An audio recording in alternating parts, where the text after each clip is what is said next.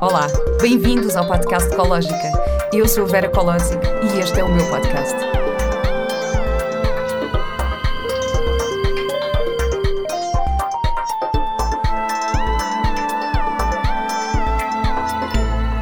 Olá e bem-vindos a mais um episódio do podcast Ecológica.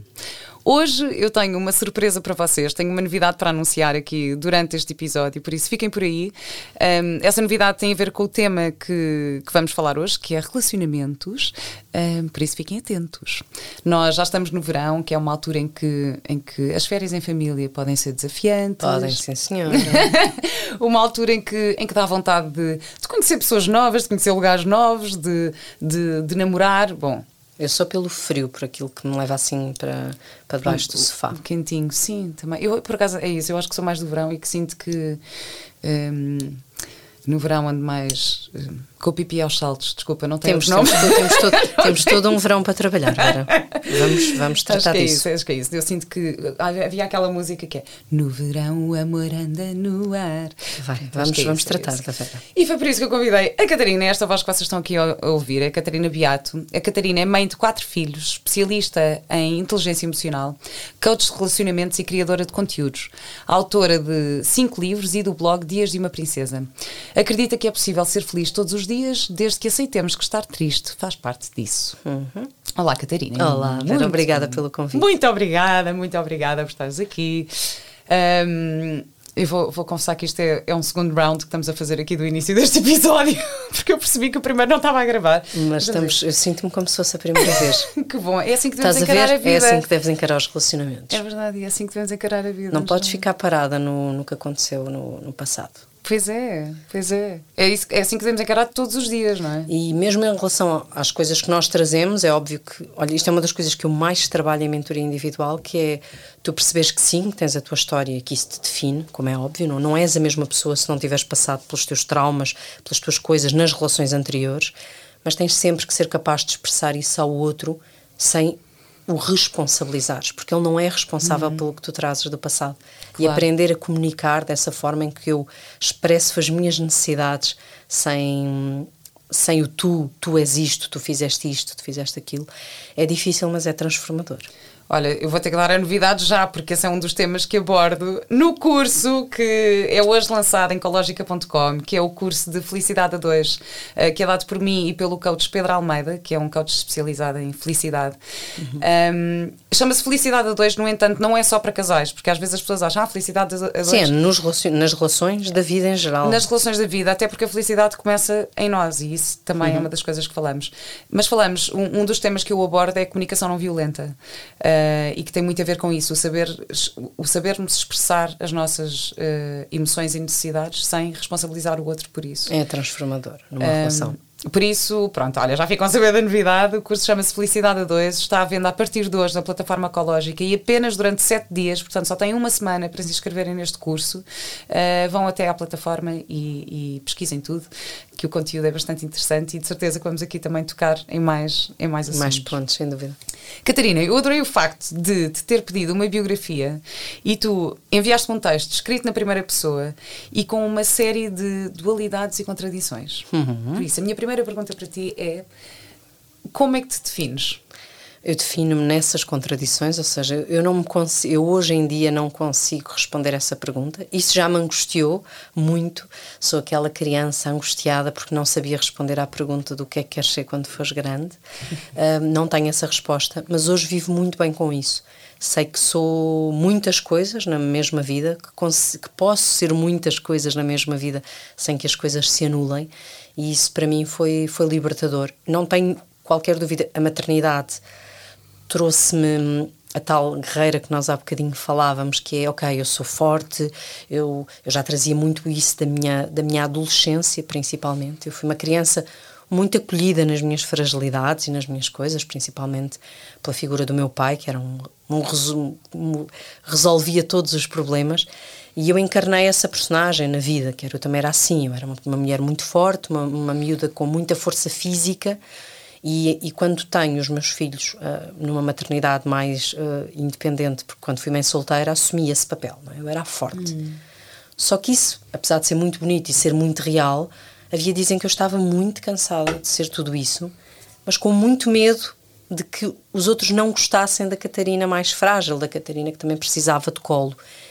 E quando conheci o Pedro, há sete anos, e percebi que a nossa relação, para funcionar, ia precisar da minha vulnerabilidade, no sentido de ser capaz de ir para o patamar da intimidade, que era algo que eu nunca tinha conseguido fazer e percebi que eu podia ser essa Catarina forte que carrega todos os sacos, mas também uma Catarina que diz: por favor, traz-me um copo d'água e, o copo d'água está logo ali.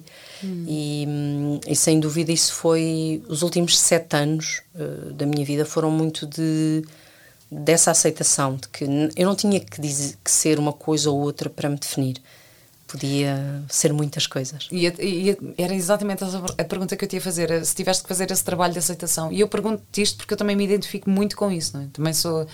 Pronto, mas solteira também sempre, sempre fui assim super independente, não sei o quê, fui viver para fora sozinha, e fui não sei o quê, e desenrasco. Tudo sozinha. Tudo sozinha, e comecei a trabalhar muito cedo e paguei o meu curso e, e tenho, eh, quer dizer, sou muito independente desde, desde muito nova. Eu saí de casa dos meus pais aos 16, não é? Portanto, Só que tudo isso passa a definir-te, ou seja, tu guardas quase isso como aquilo que te define, que te torna poderosa, e quando sais desse papel, a sensação é que se calhar os outros não vão gostar de mim dessa forma. Hum. Mas estás a se exige, claro que exige. Eu fiz o meu primeiro trabalho em termos de terapia, muito nova, aos, na altura de 19 anos, começo um processo de terapia, na altura devido a uma relação violenta que vivi, uma relação de namoro mais violenta e que me, e que me empurrou para uma necessidade de terapia. E na altura tive a sorte de me cruzar com um psicanalista freudiano e fiz assim um mergulho em mim de uma forma muito muito intensa, mas também muito com estes muros de, de toda uma teoria em que vais sempre buscar aos teus pais e, e, portanto foi uma fase difícil mas muito poderosa em termos de autoconhecimento. Claro que não és a mesma pessoa portanto eu fui para a vida fui mãe pela primeira vez aos 24 anos portanto encaro a vida.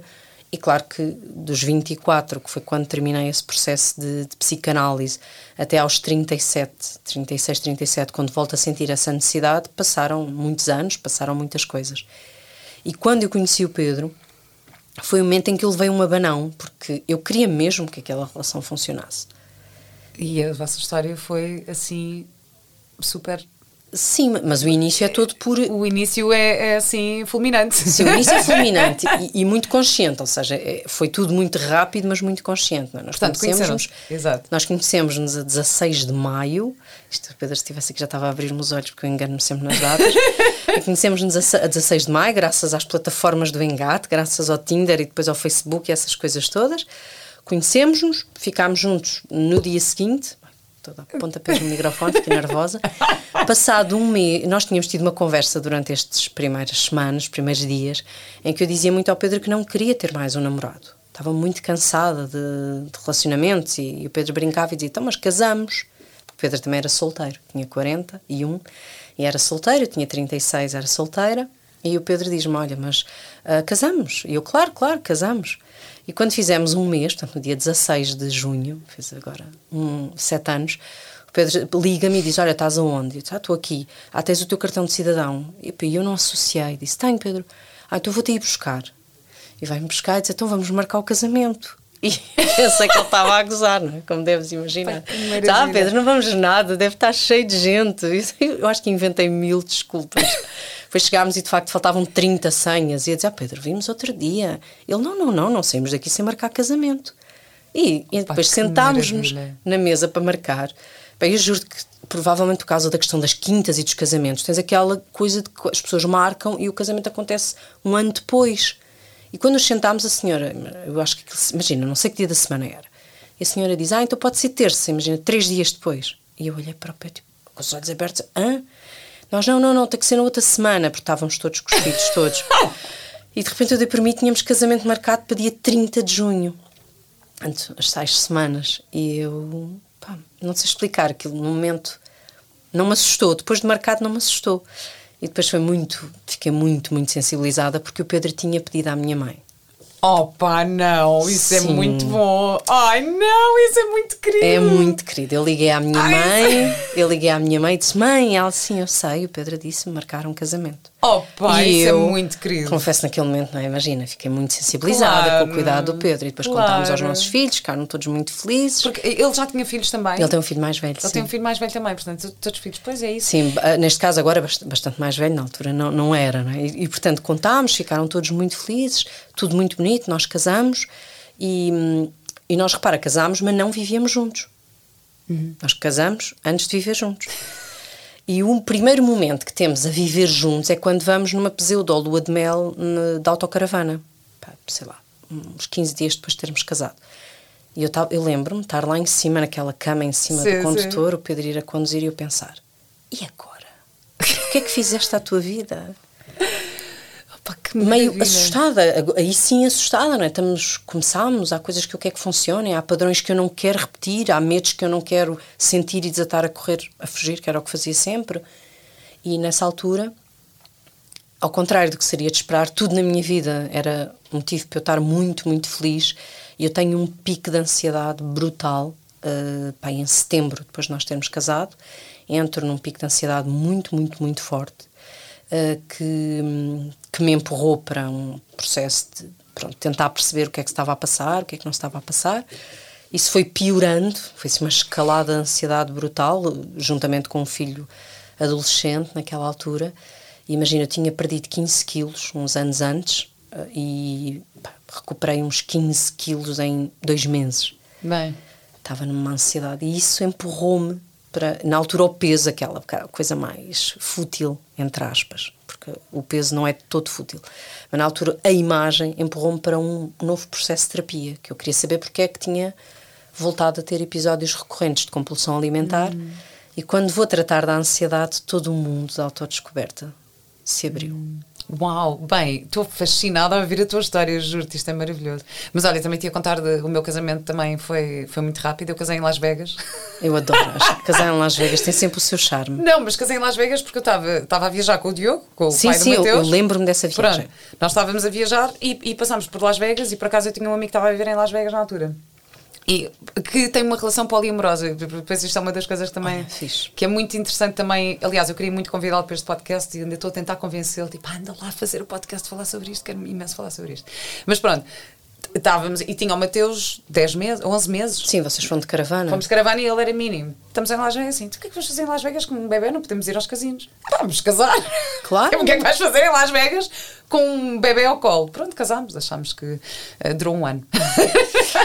Mas eu vou-te dizer, as pessoas têm muito, alguma tendência para, para, para encontrar, uh, ou seja, uh, se eu tivesse esperado mais tempo antes de me casar, não, não, não, nada disso define. Não, eu, eu dou sempre não, este exemplo. O meu avô e a minha avó conheceram-se, porque o meu avô viu a minha avó e teve coragem de lhe dizer: Olha, você é a mulher mais bonita que eu já vi, eu quero ficar consigo.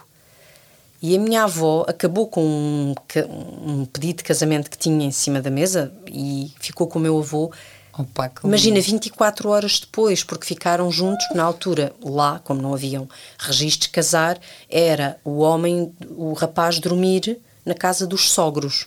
Portanto, o meu avô, nessa noite, eles assumem a relação e tiveram juntos uma vida inteira. Oh, isso é muito lindo. Isso é lindo. Aliás, olha, eu entrevistei também a Jeninha Varatoja aqui, uhum. uh, que também teve uma história de vida, pronto, muito longa com, com o Francisco, Francisco. e a história toda do Instituto de Macrobiótica e tudo, que é maravilhosa, maravilhosa a história.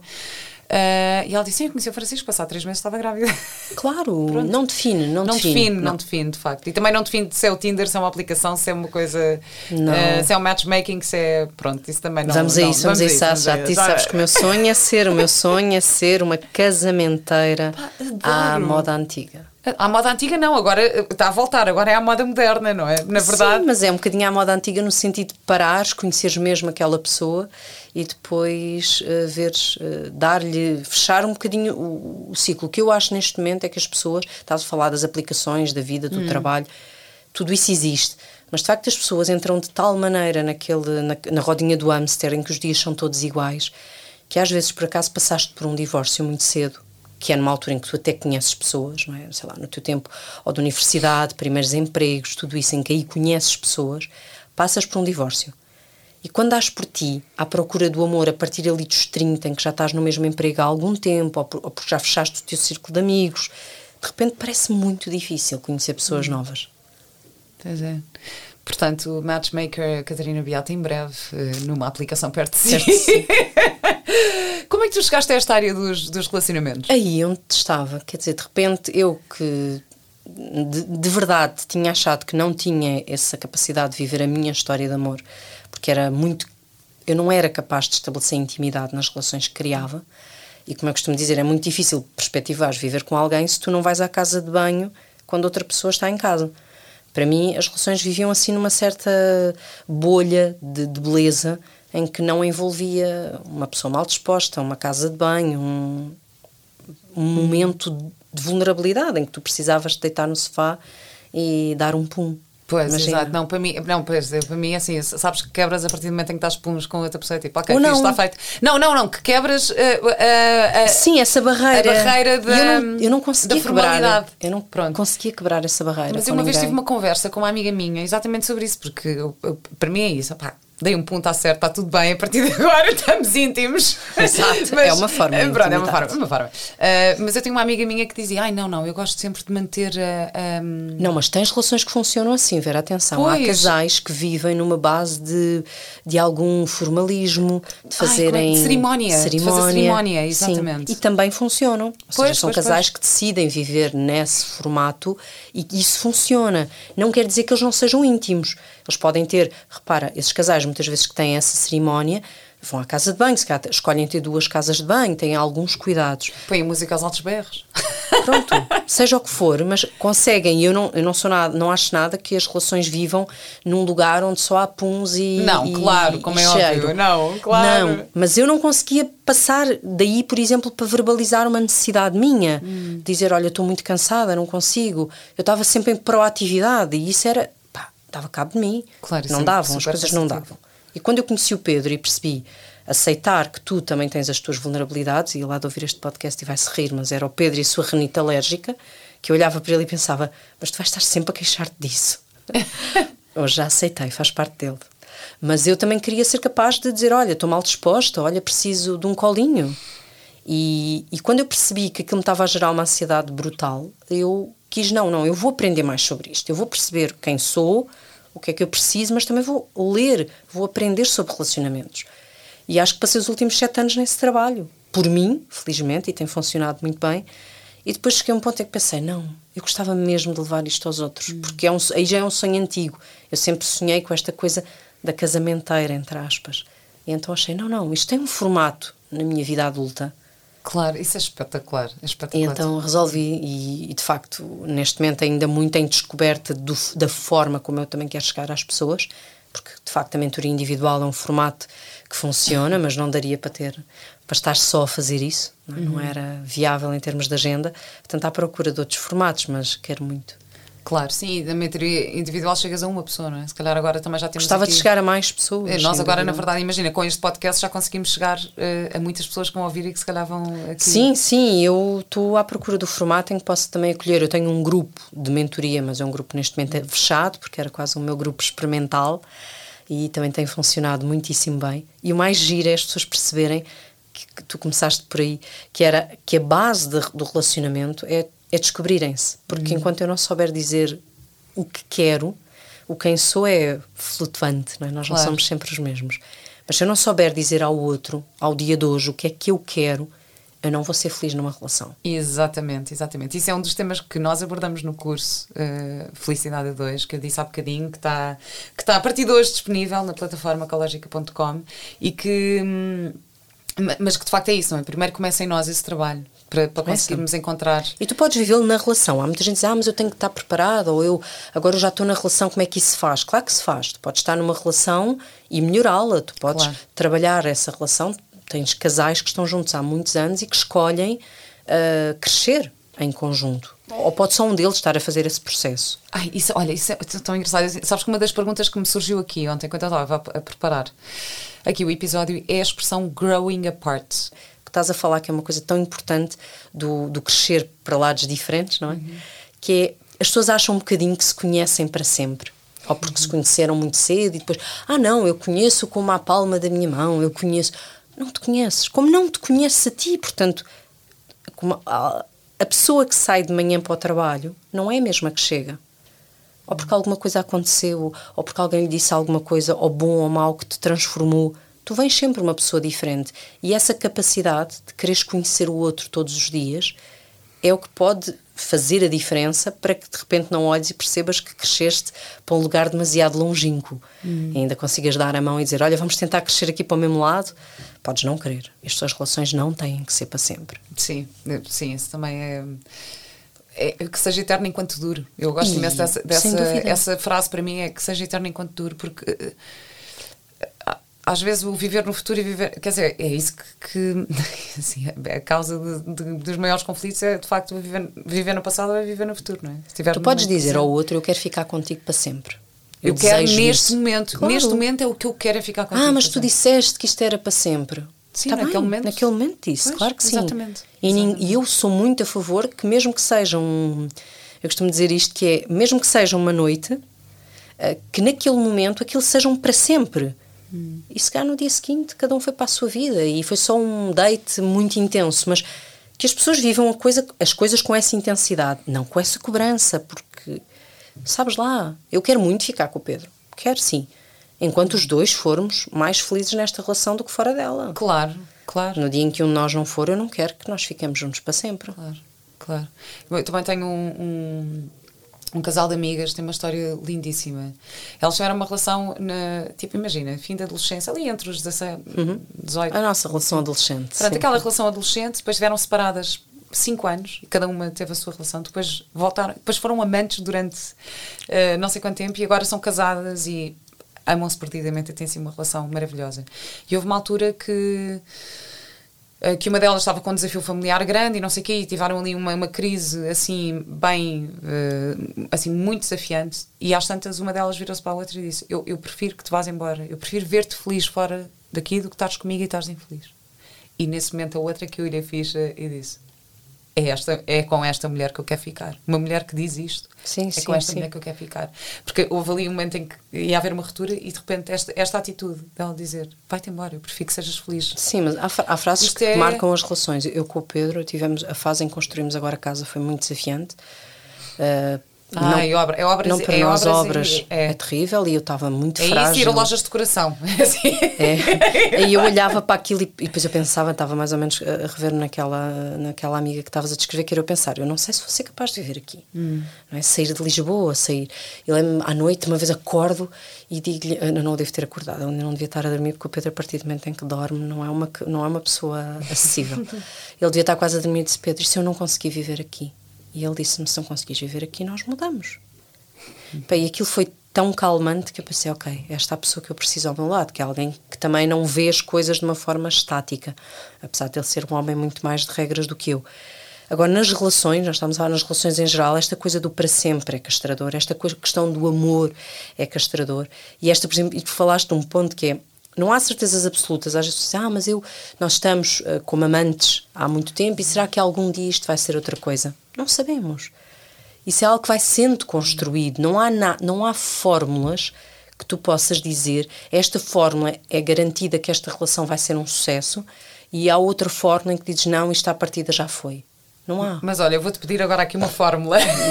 eu vou tentar. Não, porque como tu, tu escreves também na tua biografia que és casada e apaixonada. Sou sim, senhora. Um, como é que se faz para alimentar, fomentar e manter esse estado de estar apaixonada? É assim, eu acredito que há uma escolha diária, ou seja, eu olho e, e consigo escolher aquela pessoa todos os dias. E eu acho que isso é uma escolha. Tu tens que olhar para o outro e dizer: não, eu escolho estar aqui. Isto é a minha vontade. E depois, nós, não só nas relações como na vida, tu tens sempre duas perspectivas. E de facto, eu posso um dia estar. Tu podes escolher ficar zangada, ok? Uhum. Tu não escolhes zangar-te, porque as emoções são o que são. E há dias em que uh, o Pedro apanha o cocó dos cães e deixa-os sempre fechados em saquinhos ao sol, ok? E acreditem que isso é algo que me deixa. Naquele momento eu fico mesmo zangada. Pá, olho para aquilo e penso: caramba, tipo, eu já te pedi tantas vezes para não deixar o saquinho do, do cocó ao sol. e, e, vou lá e tiro o saquinho. E depois esse é, é aí. É? Tu tens aí duas coisas. Ou tu escolhes ir lá e tirar o saquinho, ou tu escolhes ir chamar o, o Pedro e, o, e pedir ao Pedro que tire o saquinho. Isto é uma das coisas que é, nós não vamos tirar um, Vamos esquecer o saquinho, não é? Porque mete cocó, é chato. não, Pensa pode, noutra podes, coisa qualquer. Podes escolher só ficar chateada. Também podes, que é, que é, podes escolher ficar chateada, ligar às tuas amigas e dizer pá, achas normal? Porque ele fez isto outra podes, vez. desde que isso dure e termine. Ou seja, não, as pessoas não, falam muito da tampa da sanita. Estou a dizer, só estou a tentar. Isto normalmente é uma reação uh, mas que acontece. Podes. Mas isto é uma escolha também. É só tomar consciência que isto também é uma escolha. Sim, mas a escolha lá está. É, a questão é não transformarmos isto num modo de estar, mas sim numa coisa que aconteceu. Uhum. As pessoas falam muito da tampa da sanita. No, lá em casa é o contrário, eu é que às vezes deixo a tampa da sanita para cima, não é o Pedro. Mas imagina, vamos falar da tampa da sanita, que é uma imagem que as mulheres costumam recorrer. Tu tens duas hipóteses, ou baixas a tampa, e nesse momento, se tu escolheste baixar a tampa, tu não vais ter com a pessoa e dizer, porque tu deixas sempre. O tu sempre vai arrasando a relação, porque se calhar a pessoa nem sequer fez sempre. É e porque verdade. se tu escolheste baixar a tampa, está feito. Vamos passar, e isso é a tal escolha na vida. Mas isto acontece, não é só nos relacionamentos, que é tu tens que escolher aí duas coisas, que é eu escolho resolver e avançar, ou eu escolho chamar o outro e avançar. Pronto. E depois, tu, é óbvio que ficaste zangada, mas tu não vais ficar permanentemente zangada. Isto serve uma tampa de sanita, como, agora desculpa o que vou dizer, tu descobriste que o teu marido teve uma relação extraconjugal. E, portanto, podemos depois de falar da poligamia, mas neste caso foi, tu sentes como uma traição, porque foi algo que tu não tiveste conhecimento, envolveu uma mentira, envolveu algo que tu, no qual tu te sentes traída. Ser traída não é ele ter uma relação com outra pessoa. Uhum. Ser traída é tu não ter sabido e sentir-te enganado ou enganado. Nesse momento vais ter uma conversa e tu tens que escolher é muito injusto, eu sei, mas quem tem a ferida ou quem está zangado é que tem que escolher: eu quero ficar ou eu não quero ficar. Uhum. Mas quem fica não pode estar sempre, não é, ou pôr o dedo na ferida, ou seja, estar sempre a abrir a ferida. Claro. Porque então não escolheste ficar. E, e essa é, o, é, a escolha que eu faço diariamente, que é mesmo nas pequenas zangas, eu escolho ficar. E quando eu escolho ficar, não fomos sujeitos a nenhuma zanga até hoje gigantesca, uh, mas eu quando escolho ficar, escolho com o beijo na boca, com o abraço, de que eu quero voltar a ter intimidade, eu quero voltar a ligar-me a esta pessoa, que é algo que as pessoas também deixam para o lado muitas vezes, que é o contacto físico, e não vamos confundir contacto físico com relações sexuais, porque pode haver por alguma razão, uh, olha, fala-se tanto não é, nos pós-partos mais difíceis, alturas em que não existe isso, mas isto não significa que não exista conexão física entre as pessoas. E tu tens que a manter. E isso passa pelo abraço que dás, pelo. Hum, por se fores dormir com aquela pessoa, os pés encontrarem-se. As pessoas têm que se ligar fisicamente. Porque caso contrário, há um dia. Ai, os pés, os pés, os pés para mim. Os pés na, na, ao fundo da cama é uma coisa. Nós não, porque eu e o Pedro não dormimos juntos. Foi notícia. Então, olha, eu escrevi um post, estás a falar das coisas, mas eu escrevi um post sobre isso. Escrevi um post sobre. Eu e o Pedro temos escolhido, por vários motivos, o Pedro dorme com a Maria Luísa, porque os dois têm umas noites super ruidosas. Uhum. Ele e a Maria Luísa ressonam tossem, são infernais. E eu durmo com a Mariana, porque dou de mamar à noite e porque o barulho deles acordava-me. E eu escrevi sobre isto e sem uma notícia a dizer que Catarina Beato não dorme com o companheiro. E eu pensei, ah, sim, é real, mas não era bem isto. Eu e o Pedro temos muito o facto de nos abraçarmos imenso durante o dia. Imagina, já está o caos em casa. E aí Pedro damos um abraço mesmo grande, assim mesmo de contacto físico. Ai, eu toco-lhe muito, ele toca-me muito e nós temos muito isso durante o dia. Não temos à noite. Mas tu tens que tocar o outro. Onde é que se arranja isso então? É nas redes sociais, é isso? Não, não, eu já disse, eu vou-te arranjar, vou ser a tua não, Dr. Ser, Love. Vai ser a minha Dr. Love. E vou-te arranjar um, o homem dos teus sonhos. Tu é que ainda não sabes. Não, já sei, acabei de saber. Não sabes quem é. Não, não sei quem é, não sei quem é. Mas vai ser. É. Exato. Tu achas que, hum, que existem relações perfeitas? Acho. Ah, há relações perfeitas, depende do teu conceito de perfeição. Um, há relações perfeitas porque as pessoas escolheram é como os filhos perfeitos. Tu tens, é mesmo que teres alguém que sempre que te fala de um filho ou do marido, escolhe, pronto, agora do marido, ela conta-te as coisas boas do, do marido. Não, é? eu, tô, eu, conto, olha, o pá, não, olha, ontem fomos jantar, ele tem sido espetacular, ele ajuda-me, ele ajuda-me num, num trabalho que eu tive muito chato, partilhamos as tarefas domésticas de uma forma tão leve, ele conta-te o bom e aquilo que tu vais guardar é de perfeição e de memória também é de perfeição. Já eu posso te falar daquela relação e dizer, pá, tu não imaginas, ele está sempre a isto, e entras no modo crítico. Está sempre ou nunca, está sempre, nunca faz isto. E nunca, e portanto, nesse momento ela vai deixar de ser perfeita. A relação é, as relações, uh, sejam elas quais forem, são a forma como tu as escolhes descrever. E portanto, claro que há relações perfeitas. Hum. E, e, e, por acaso isso é, isso é interessante, a forma como nós falamos do nosso companheiro, o Pedro, o Pedro Almeida, com quem vou dar agora este curso de Felicidade a dois, uh, que abriram hoje, hoje as inscrições, um, ele, ele faz um exercício engraçado que é um, diz cinco características uh, que tu gostes muito no teu companheiro. E há, há, uma grande tendência das pessoas a responderem: Ah, eu gosto quando ele faz o jantar, eu gosto quando ele dá banho aos miúdos, eu gosto porque ele uh, chega sempre a horas. Isto são coisas que ele faz, não são características. Não são características. Não são características da personalidade, não são características do físico, não são, não são. E há muito esta tendência, de repente parece que começamos a olhar uns para os outros por aquilo que claro. fazemos e não para aquilo que, que, so, que nos define. Olha, eu brinco muito somos. com o Pedro dizendo que aquilo que eu mais gosto no Pedro é o facto de ele ser muito bonito. Hum. E as pessoas podem. Para mim, eu olho e mesmo que, por exemplo, ele vem lá do fundo e até eu estava zangada, ele veio lá do fundo buscar o, o saco do cocô. e eu olho e, e, só consigo pensar: caramba, tu és mesmo bonito.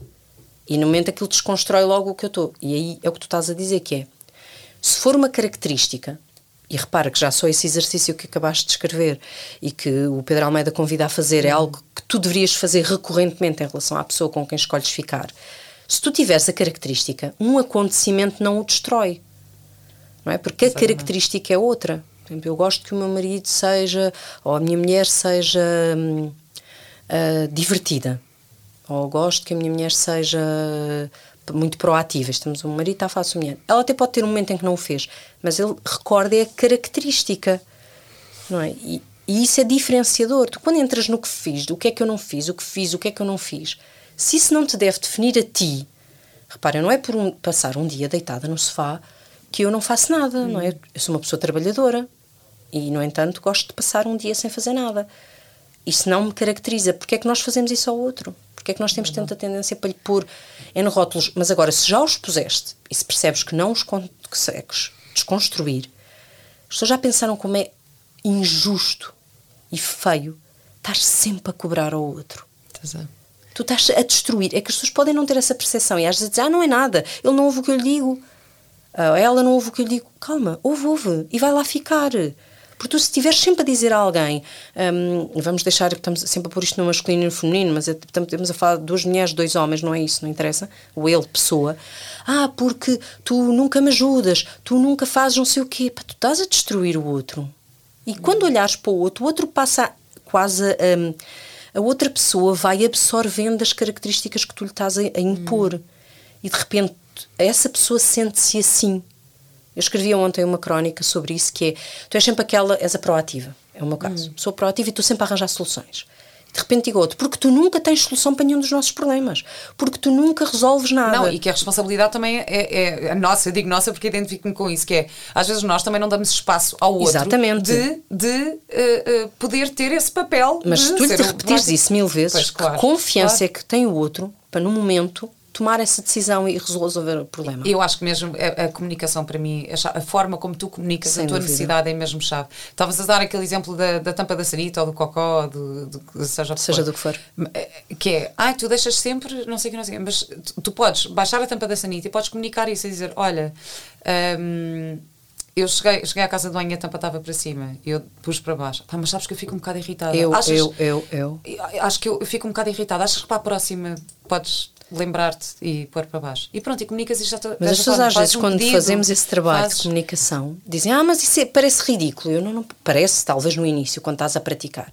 Mas o transformar todas as frases que nós dizemos no, com o tu, e eu digo sempre isto, como é que alguém pode esperar numa conversa que o outro não entre em defesa ou hum. em contra-ataque se eu estiver ao ataque? Claro. Eu não posso estar ao ataque. Eu tenho que comunicar. E se nós comunicarmos no eu, Imagina, olha, eu não gosto quando isto acontece. Só que, só que isto é perigoso também, porque às vezes as pessoas dizem, ah, eu disse-lhe, eu sinto que tu não me ligas nenhuma. Não estás a dizer o que é que tu sentes, estás a dizer o que é que achas que o outro fez. Exatamente, Ou seja, em vez de dizeres, eu sinto-me triste, Uh, porque. Gosto mais quando estás comigo à noite em vez de. É diferente dizer eu sinto que tu não me ligas nenhuma, porque estás a, estás a fazer um julgamento sobre o que o outro faz. Não, não estás a dizer, e dizer ao outro. E quando são sensações, nós também temos que pôr isso há bocado a questão do amor, que é tu não podes dizer ao outro tu não me amas. Hum. Ou ah, eu sinto que tu não me amas. Amiga, não sentes nada, calma. Estás a falar dos sentimentos do outro. Tu podes dizer-lhe, obviamente, olha, gostava de outra coisa, gostava de mais. Mas há acusações que tu não podes fazer. E às vezes a solução passa mesmo, que era isso que estava a dizer em relação, que é às vezes mais vale que a relação termine. Hum. As pessoas não podem querer perpetuar uma relação cuja base é infeliz, que nós já estamos a falar de duas pessoas extremamente massacradas pelas críticas um ao outro. Porquê é que estas pessoas não têm direito a experimentar outra coisa, a viver outra coisa, em nome do quê? Hum. Não venham dizer que é em nome dos filhos, que eu aí serei a primeira a dizer, meus amigos, não há maior lição que dês a um filho do que lutar por teres algo melhor, uhum. mais feliz ou potencialmente mais feliz. Nenhuma criança irá nunca agradecer aos pais por terem mantido um casamento infeliz ou uma relação infeliz. Nunca metam isso na cabeça. Uhum. Ok? Uhum. E vão manter. Uh, ok, são questões económicas, compreendo. Não vamos ser agora também teóricos e sabemos que há relações que se mantêm porque, por alguma razão, uma das partes uh, está dependente economicamente do outro. Então vamos ter que ir preparando isso, perceber o que é que eu posso fazer para mudar isso. Agora, perpetuar relações infelizes é em nome do quê? Uhum. Em nome do quê? É verdade, é verdade.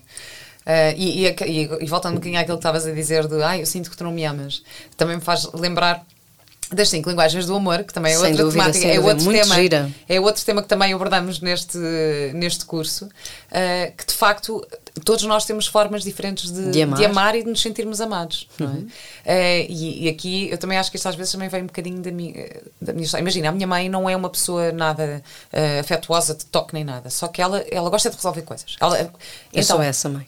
Resolve as coisas, resolve, não sei o quê, está tá sempre. Mas queres que eu te ajude nisto? Não sei o quê, faz telefonemas, manda e-mails, faz. Pronto, ela quer é resolver. Mas é uma forma de, a forma de, de amar, amar, dela uh, seria os acts of service, não é? Os, sim, sim, são, é o serviço. o, o serviço. Portanto, é a forma de amar. Agora, se calhar a minha linguagem é muito mais o toque. Eu prefiro o toque. Eu não posso dizer a minha mãe não me ama. Não, ela tem uma linguagem diferente. Tem, uh, e é muito giro quando de repente percebemos estas. Olha, eu devolvo-te completamente ao contrário. A minha mãe é de toque. e quando estamos zangadas ou em algum momento. Mas nem é uma com a outra. Eu estou zangada. A minha mãe, a forma de querer mostrar-me apoio é tocar-me. E eu salto. Detesto. E a minha mãe ainda hoje se fica um bocadinho magoada com isso. Mas, por exemplo, eu e o Pedro, hoje, que no início, repara, temos formas de reação completamente hum. diferentes, nós percebermos que o outro pode estar completamente passado, mas não procurarmos a culpa, que é algo que as pessoas estão sempre a fazer, que é o outro está de alguma maneira em nós. O que é que eu não fiz? O que é que eu fiz? Amigos, o mundo não regira em, em torno das, do, dos dois membros do casal. Os membros do casal são pessoas que, que absorvem N coisas. E então eu posso estar enervado, o Pedro pode me dar um beijo e eu salto, não quero, e o Pedro não vai de imediato sentir-se rejeitado. O Pedro vai perceber, ok, ela não está bem, dá uns minutos, eu já vou perceber o que é que se passa. E nas linguagens do amor, nós tendemos a fazer algo que lá está, que é devastador para o outro, que é como eu só me sinto amada no formato que os meus olhos sabem ver, que é a minha forma de amar, não é? A minha linguagem do amor é o toque. E eu só me sinto amada quando sou tocada. Como isso é injusto, quando ao teu lado tens alguém a amar-te todos os dias, mas numa linguagem diferente, e tu não o vês. E estás sempre a cobrar a forma de amar que tu dás. Hum. E às vezes tens as pessoas, se eu conseguir olhar, que, que é um convite que eu faço em sempre, que é nós não podemos ver com os nossos olhos a vida não é só a nossa história. Nós crescemos de uma maneira, fomos amados em miúdos de uma maneira, temos os nossos traumas, as nossas feridas, as nossas felicidades, os nossos reforços positivos, os nossos reforços negativos. Nós somos uma história. E nós olhamos para o outro e queremos que ele seja e que ele veja com os olhos da nossa história. Ah, ele não vê. Isto é evidente. É evidente que eu estou chateada. É, isto é um facto, eu adoro quando. Porque isso mas é, um é evidente para quem? É evidente Exato. para ti, sim, mas pode sim. não ser para ele. Isso por acaso é uma das coisas que eu sinto que o, o, meu trabalho, o meu trabalho de tantos anos enquanto atriz me traz muito isso. Que é, eu tive, eu durante muitos anos eu, eu tive que interpretar outras vidas, não é? Viver, ver Viver- outros ver- olhos. Ver, de outros olhos. Eu não, eu não podia interpretar certas personagens se eu tivesse um julgamento sobre elas. Claro, Se eu tiver um julgamento sobre elas, eu não vou conseguir fazer bem a assassina. Porque, porque Ela tem a sua história. ela é? tem a sua história. Então eu tive que ir construindo histórias e, e perspectivas e não sei o quê para de facto entender como e, e conseguir interpretar da forma mais. Tu, eras, mais, tu és uma mãe mais- muito boa. Achas? Acho, acho. Arranjei aqui umas boas, umas boas histórias aqui. Eu tenho que ir Elas. investigar o que é que tu andaste a fazer, porque tu foste sempre uma Arranjei má aqui. muito boa. Está bem, é sério, obrigada. Ou melhor, muito boa a fazer de má. Pronto, não sei. Muito criativa. Não, os nossos olhos, as linguagens do amor, e vocês devem tocar isso no, no tal curso, porque é, é um. É. A comunicação baseia-se nisso. Que é, Exatamente. tu não podes esperar. A minha linguagem de amor é o toque, a linguagem de amor do outro é o serviço. Eu não posso passar a minha vida a ignorar, ou seja, o que, a forma do outro me amar. Porque Hum. caso. Eu, eu tive no outro dia a, a ler umas coisas espetaculares que quis levar para o, para, o, para o grupo, porque é espetacular que é a grande diferença entre necessidade e expectativa. Tu tens um conjunto de necessidades e essas devem ser, eu costumo dizer, perceberes muito bem, conheceres-te, perceberes quais são as tuas necessidades não negociáveis e não temas levar isso para a relação. Abrir o jogo, dizer exatamente o que estás a sentir. A minha necessidade é a ser amada. Vamos pôr assim. A outra coisa é a expectativa. A expectativa é ser amada é receber flores. Uh, Ser amada é, é que ele me faça surpresas. Ai, para mim é Aquela- receber massagens. Olha, se arranjares um massagista. A expectativa, o que é que vai fazer? Se tiveres uma expectativa, o outro até está a, a saciar e a, e a dar resposta à tua necessidade e tu não vês. E, portanto, há aqui, as pessoas não podem ter expectativas. Necessidades, óbvio. Ter as pessoas que têm necessidades. Repara, eu posso ter necessidade de tempo. Eu preciso de tempo. Eu sou alguém que preciso de uma relação em que o outro tenha tempo para mim, tempo de presença. Mas caramba, se o tempo de presença do outro até é o tempo em que está fechado na cozinha a fazer-te o jantar, ou tu vais lá dizer-lhe: Olha, não, eu não quero isso, eu gostava que tu estivesses ao pé de mim em vez de estares a fazer o jantar, tudo bem. Agora, se estás sempre, pô, nunca está comigo, nunca está comigo. E se calhar está, está a fazer alguma coisa por mim. E nós não olhamos muito para o outro. Isso, isso agora estás-me aqui a fazer refletir também sobre as minhas necessidades, porque eu, na verdade, eu tenho uma necessidade enorme de ter tempo para mim, Uhum. mesmo na relação. Ou seja, eu posso estar numa relação, mas eu, eu- eu preciso mesmo do tempo para mim. De, Sim, do teu tempo. Do meu tempo, de, me trabalhar, estar comigo, de, eh, de fazer as minhas coisas. Se é, um- se é uma relação que exige. eh, eh, que eu de- ou seja, claro que faz parte abdicar e ceder em algumas coisas e não sei o quê. Ceder sim, abdicar não. Sim, ceder sim, ok. Ceder sim, abdicar não. Ah, se houver uma exigência muito grande para este, este momento é mesmo importante para mim. E é uma das coisas que eu admiro imenso no outro, não é? Eu admiro imenso quando o outro ah, tem esse tempo para ele, ou gosta de estar. ah, Sim, sozinho. gostas de uma relação que se alimente no, no fora, ou seja, são, por exemplo, isso também é uma forma de relação, que é aquele que precisa de admirar o outro enquanto indivíduo Sim. e, portanto, eu preciso de olhar para o outro no seu tempo e não gosto quando a relação se torna. Há pessoas que preferem uma relação em que os dois coexistem e vivem muito um para o outro e isso dá-me segurança, dá-me admiração. Portanto, cada pessoa tem a sua forma e uma das coisas importantes, e, e nós depois fal- falávamos do- das aplicações, seja do que for, eu posso dizer numa aplicação, quando estou a fazer a minha descrição, aquilo que quero. Ah, mas isso vai assustar o outro. Vai, vai assustar quem não quiser Pois, eh, claro. estar na relação que tu precisas. Porque eu posso dizer, por exemplo, logo, hum, numa aplicação, eu quero casar e ter filhos. Ah, isso não se escreve numa aplicação. Escreve sim, senhora. Claro. Então, se isso for de facto verdadeiramente importante, olha, eu tenho um casal do Não, e há fui- outra, outras pessoas que podem querer o exatamente mesmo que tu. Eu sou casamenteira de um casal casado, Ai, eu feliz. adoro. E, e por acaso ela vai ter bebê, portanto eu sou uma casamenteira muito, muito feliz. Porque eu numa altura tentei arrancar com esta história do casamenteiro e recebi alguns mails de homens que descreviam aquilo que queriam. E recebo um e-mail que teve imenso impacto em mim porque ele, ele era verdadeiramente autêntico naquilo que descrevia. O que é que queria. E portanto aquilo impactou-me de facto muito. Não havia jogo naquele e-mail. Entretanto, eu expliquei que tinha percebido que não tinha capacidade neste momento para gerir a minha intenção de fazer a tal, hum, de tal matchmaker, não, não, não estava a conseguir gerir de que forma é que eu ia fazer e aquilo ficou para o lado. Há, passado algum tempo, um mês, eu tenho uma amiga minha que me diz: Catarina, ensina-me a mexer no Tinder. e eu conhecia bem, era uma amiga, e disse-lhe: Espera, espera, antes de ir para o Tinder, eu posso te apresentar uma pessoa. E ela dizia: Mas conheces? Eu disse: Olha, não conheço, mas eu tenho este e-mail e ele é a pessoa que tu queres. Ah, Catarina, como é que tu sabes isso? Estou-te a dizer: só há um problema, vais ter que aceitar. Ele não vive aqui, não vive em Lisboa, ele vive no Porto, mas vocês vão ultrapassar isso. Deixa-me deixa que vocês se conheçam.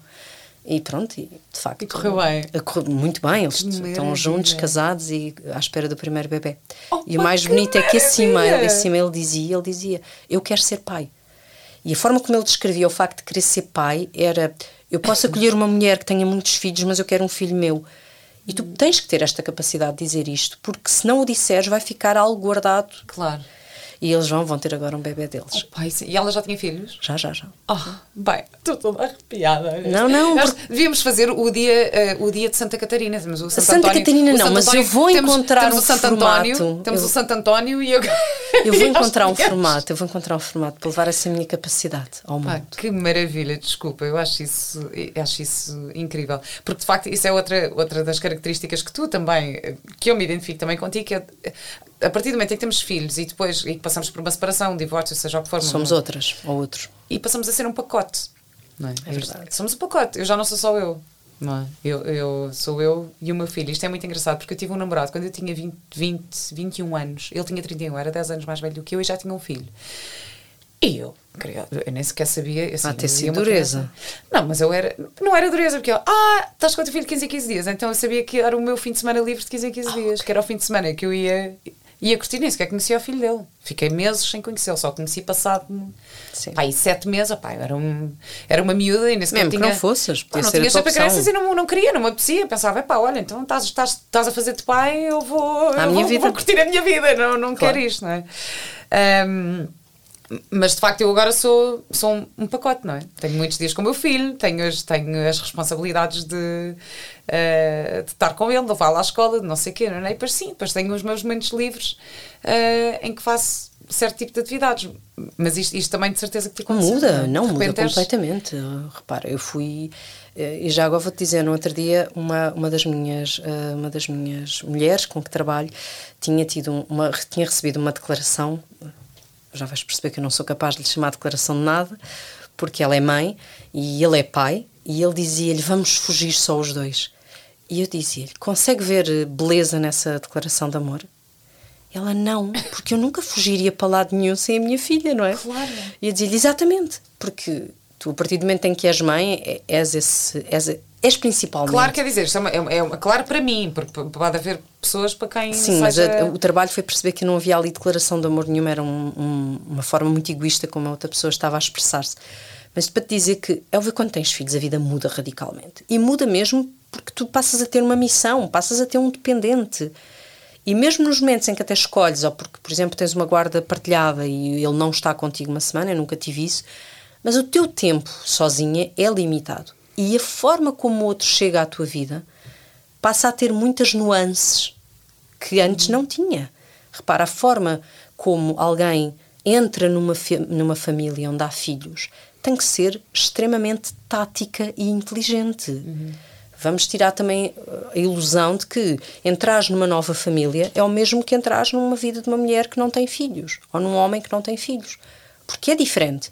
Claro. Uma mulher que entra na vida de um homem com filhos ou um homem que sejam em que género for, alguém que entra na vida de alguém que tem filhos, tem que perceber que vai ter que ter vários cuidados e que existe uma lista de prioridades que não é a, a mesma e que de facto um filho pode acabar com uma relação. Não ah, mas isto é sinal de que a relação não era. Não, não é sinal de nada, é sinal de que as coisas não correram claro, da melhor sim. maneira. Não... E, e, é a responsabilidade dos adultos, eu acho, fazer essa, essa gestão de desse, como é que se lida, não é? Como é que essa dinâmica Sim, vai, e é, vai funcionar? E é importante aí, para quem chega a uma relação com filhos e se não tiver filhos, perceber que não consegue ver a coisa da mesma maneira. Pois, claro. Ou seja, alguém sem filhos que chega a uma relação em que já há filhos vai ter de facto que ser humilde e perceber, ok, eu não consigo sentir isto da mesma maneira. Uh, eu, eu, eu costumo dizer, as relações que terminaram porque pobres coitados criticaram o meu filho pequenino. E, e para mim, estarem a dizer mal do meu filho. Tipo, meu Deus, nunca na vida. Claro. A relação terminava ali. Pois. Eu lembro-me de. Ou, dar- ou a criticar-te a ti enquanto mãe, Só que não forma percebe, como pois, tu- não percebem que, Pois. que isso é uma crítica Pois, mortal. Pois é. não é? O criticarem-me como mãe é, uma, é mortal. E, e engraçado com o Pedro, mas lá está, tu tens também que ter a capacidade de dizer isso ao outro. Eu sou mãe ursa, não é? Não é galinha, é ursa. Os meus bebés, mas todos. E o Pedro hoje já sabe isso, não é? Não é só os meus filhos, os nossos é igual. E eu sou muito. Os meus filhos são os meus filhos. Ninguém fala mal dos meus filhos sem ser eu. Ninguém. Ok? Os meus filhos são perfeitos e se não forem, só sou eu que posso dizer. E eu, quando conheci o Pedro, também estava muito consciente que muitas das coisas tinham terminado por eu não ter a capacidade de dizer isto ao outro. O outro vinha, dizia: Ah, mas o teu filho não sei o quê. Acaba, a relação tinha acabado. tipo, esquece isso. E não, lembro- tens de dizer, olha, não voltas a dizer isso, voltas a dizer isso. Não, mas eu ao. Pedro disse isso. Eu lembro dele dizer qualquer coisa e dizer: Pedro, há uma questão aqui, eu posso não ter razão, mas isto é um não assunto, não podes dizer nada sobre os meus filhos. E ele olhou e pensou: hã? E lembro-me dele também ter que gerir isto. E então, quando eu começo a entrar naquela coisa do "Ah", ele diz: Pronto, vem a mãe ursa, sim, está bem, são perfeitos. Mas eu faço isto com os nossos. Claro. Ele, se estiver a fazer qualquer coisa, a Maria Luísa, e eu sentir que ele está a criticá-la, eu não consigo. Sim, mas olha, mas por acaso, falando aqui, porque também queria falar sobre as separações e que é muito comum e cada vez mais haver separações depois do primeiro filho, Ahm, nos primeiros dois anos. Sim. Ah, Porquê é que tu achas que isto acontece e achas que há alguma forma de evitar que isso aconteça? Acontece por um motivo óbvio que tem a ver com, primeiro, com o distanciamento físico e, segundo, com o facto das mães hum, encarnarem a parte hormonal no seu todo. E, de facto, se eu, se eu for só hormonal, se eu for só bicho, o, o bebê, a cria, é só minha.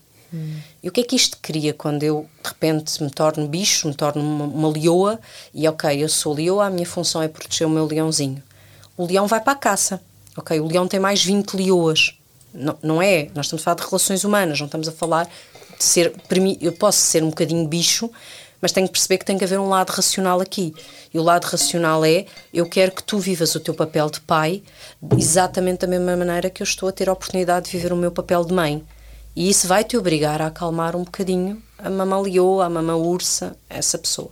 Porque se tu deixares que o bicho tome conta de ti, acabaste com a tua relação, porque vais fugir do mundo, Então, mas tu achas que a responsabilidade está na mãe? está muito mais na mãe que impossibilita o pai de cumprir o seu papel, porque o papel do pai não é natural, ok? Vamos há uma percentagem mínima de homens que acabam quase por ser contagiados por esta parte hormonal e tomar os papéis de forma muito natural. Alguns existem, op- opa, imagina, tiveram irmãos, há qualquer coisa que os leva a isso.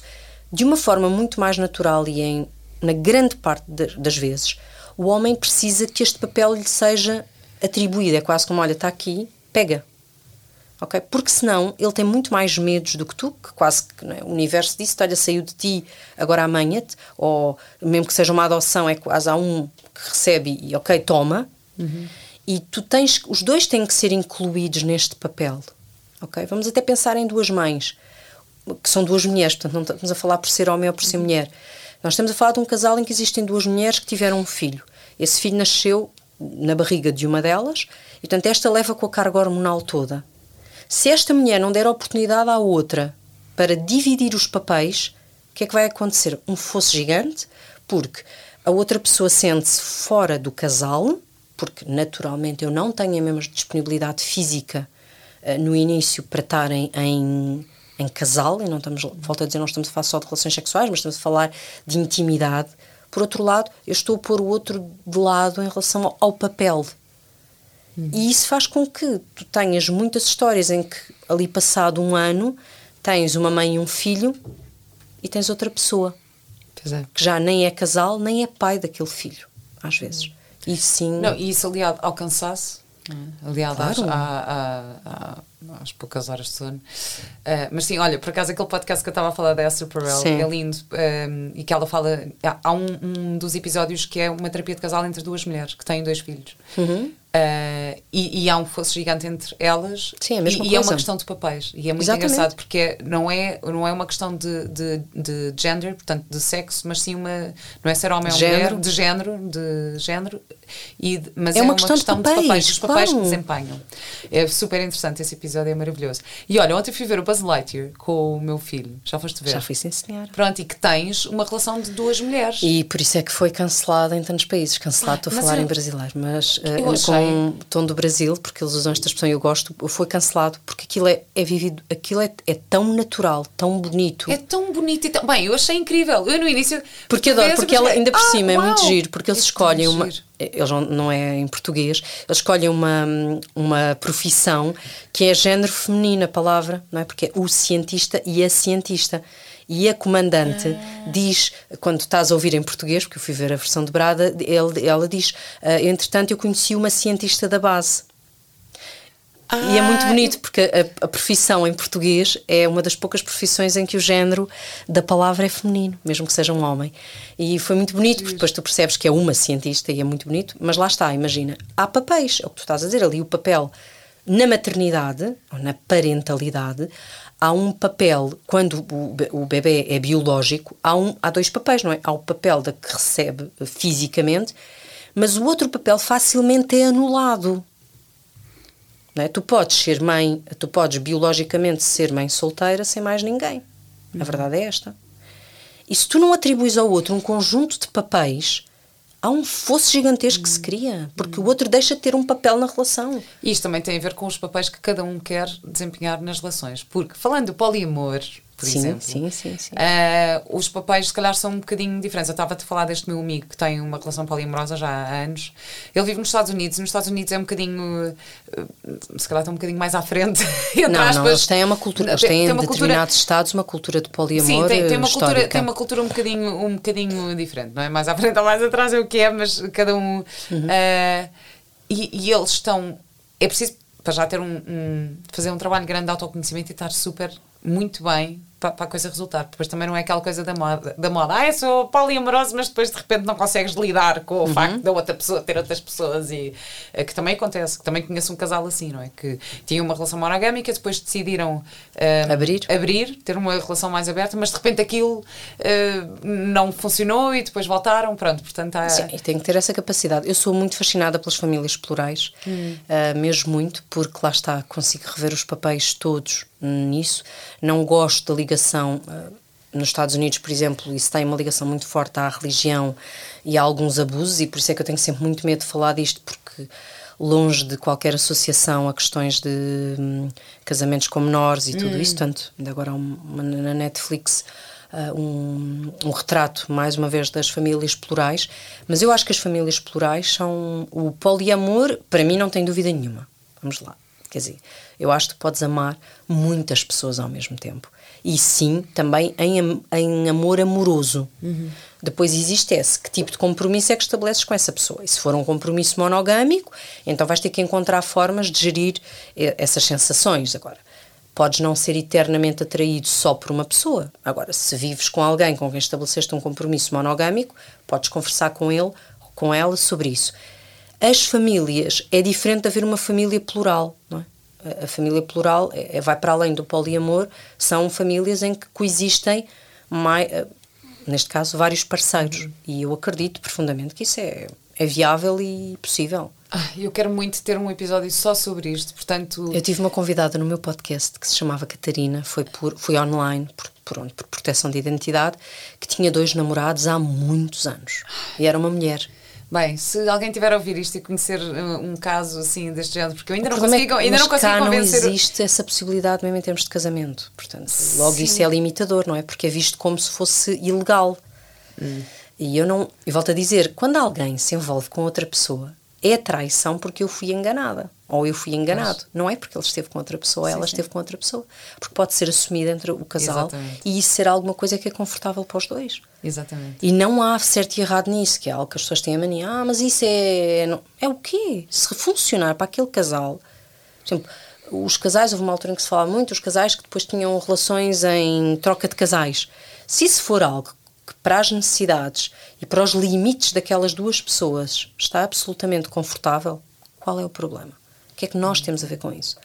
Agora, entre eles, sim, é importante, por exemplo, é muito importante eu não ultrapassar e não me violentar nos meus limites para agradar ao outro. Claro.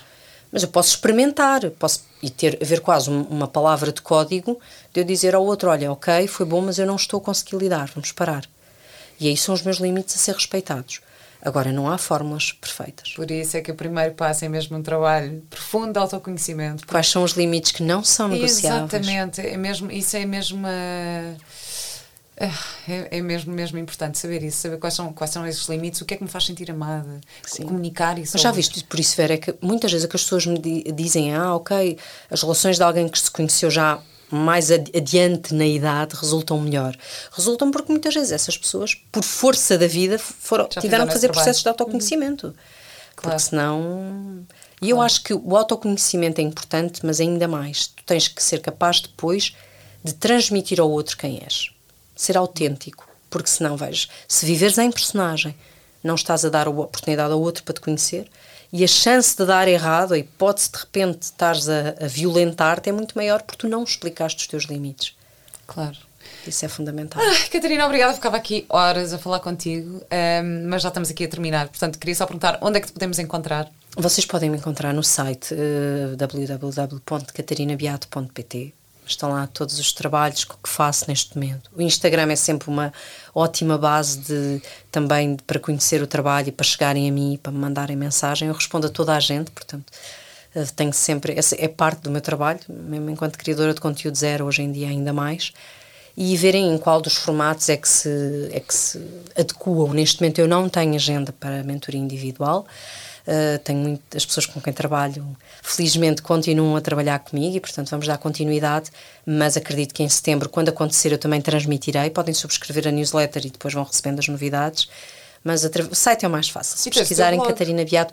E assim, o blog é o meu diário. Hum. Tem esse nome uh, que, que eu recarregarei para toda a vida, que era Dias de uma Princesa, porque foi o meu filho mais velho que deu esse nome ao blog. E o blog é um bocadinho dele, vai ser sempre um bocadinho dele. Não há nada a fazer. Ele é a minha relação mais antiga, é o meu barômetro, é tem um lugar, tem um lugar muito, muito, muito hum, importante porque foi foi a pessoa que me obrigou a melhorar, a primeira pessoa que me obrigou a melhorar. Bom. E isso é fundamental. Portanto, o blog é um diário, é, um, é muito, tem muito passado, não é, não, não vão através do blog, chegam lá porque estão lá os links todos, mas não é onde está o meu trabalho. Mas eu acho que o Instagram neste momento é uma boa plataforma para as pessoas se conhecerem e que apostem no desenvolvimento pessoal, seja comigo, seja através de ir a Ecológicas, comprar um curso e fazer de corpo e alma, verdade, que se entreguem à descoberta de quem são. Então deixa-me aproveitar para pegar nessa Força. deixa e falar do curso que está disponível a partir de hoje. Uh, vai estar à venda só durante sete dias, por isso aproveitem o curso, chama-se Felicidade a Dois, é comigo e com o Pedro Almeida, com o Pedro Almeida que é coach de felicidade, especializado em felicidade. Eu disse felicidade, a primeira vez. Disseste, mas existe uma palavra que também se usa que é felicência. Eu disse, eu, bem, não, mas estava, foi felicidade. Estava aqui a pensar, pensar, eu disse bem, eu disse bem. Pronto, um, está em ecologica.com, estão lá todas as informações.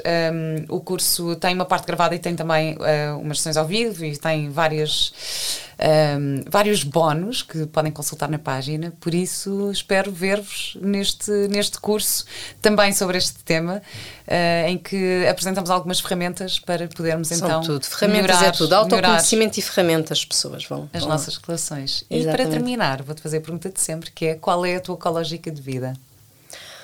É que a vida resolve sozinha eu tenho sempre que. Vou ter só que, que, explicar a frase, porque eu sei que há pessoas que, que a interpretam no lado errado, que é. Nós temos as respostas, temos é que ter ferramentas para as observar e estar quieto. Às vezes, estar quieto é a única maneira de conseguirmos olhar para a vida. Portanto, é alguma quietude que a vida controlamos muito pouco. Muito, muito, muito, muito obrigada. Obrigada, eu. Até breve. E, e temos o verão todo, já te disse.